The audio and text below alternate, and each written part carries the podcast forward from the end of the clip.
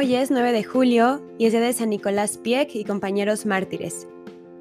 Nicolás Pieck nació en Gorkum el 29 de agosto de 1543, de familia de príncipes, hijo de Juan y Enrica Calvia.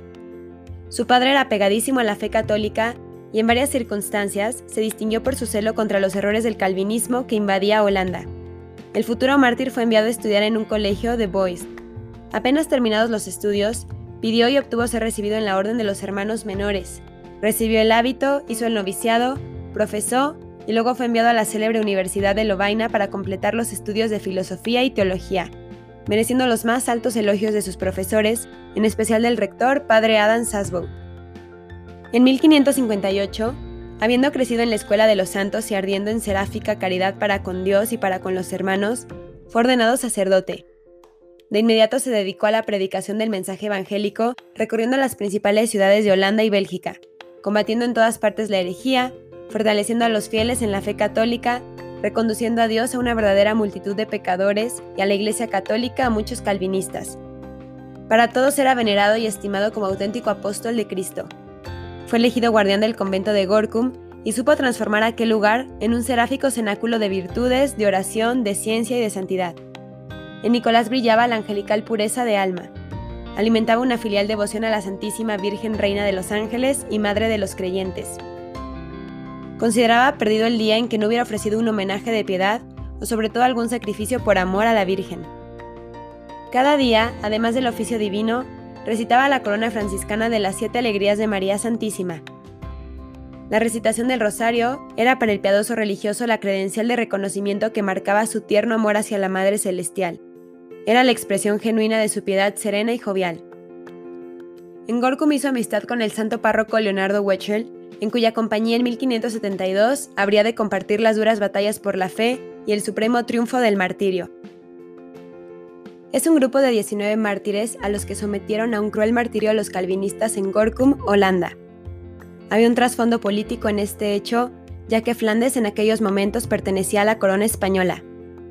El duque de Alba, gobernador de la región, fue derrotado por los calvinistas y estos juraron vengarse no solo de todo lo que fuera leal a España, sino también a todos los católicos, sobre todo a los religiosos, ya que se unía catolicismo con España.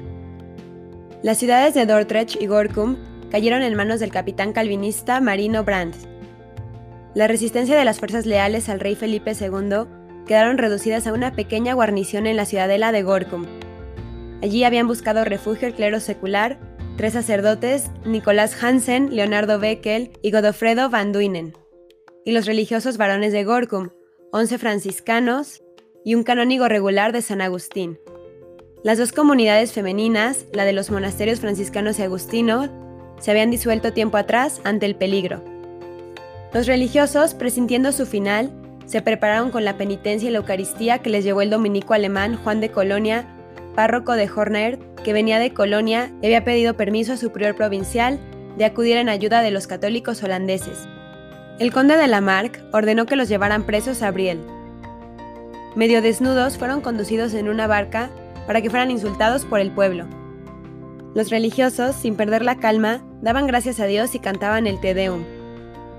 Llegaron a la cárcel y allí encontraron en prisión a otros tres sacerdotes, dos premostratenses y un sacerdote secular.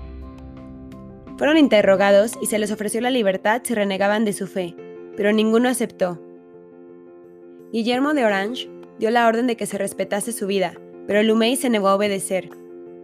Fueron ahorcados desnudos en el viejo convento de Santa Isabel de la ciudad holandesa de Briel. Además, los lazos de las sogas estaban mal hechos para que sufrieran más. Bajaron sus cuerpos y se ensañaron con ellos descuartizándolos y llevándolos por la ciudad como trofeos.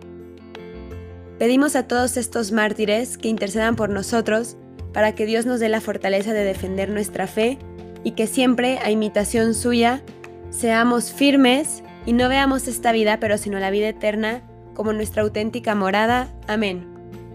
San Nicolás Pieck y compañeros mártires, rueguen por nosotros.